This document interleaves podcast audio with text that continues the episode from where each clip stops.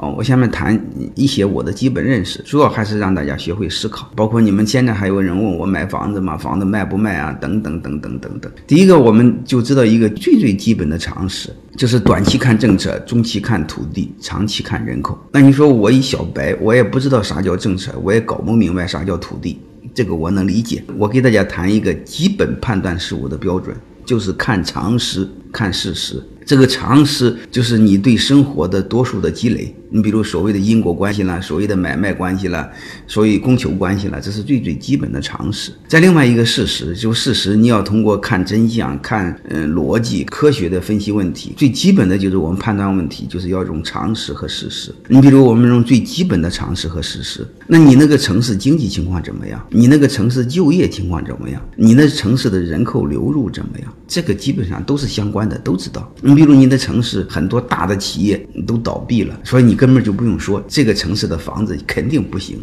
你比如鹤岗，它就那一个从最大的煤矿倒闭了，然后就完蛋了。你要知道，一个城市最关键的这几个大企业，它完蛋全完蛋。你千万不要认为我开夜总会的和这个开矿有什么关系？他矿上不发工资，他没有钱去你的夜总会。所以这个你们不需要思考太多的东西，你就看看你的城市的经济情况是越来越好了，越来越糟了。你看就业情况是下岗的越多了，还是上岗的越多了？每年毕业一百个大学生，有多少留下来，有多少离开了？就是最基本的常识判断和事实判断。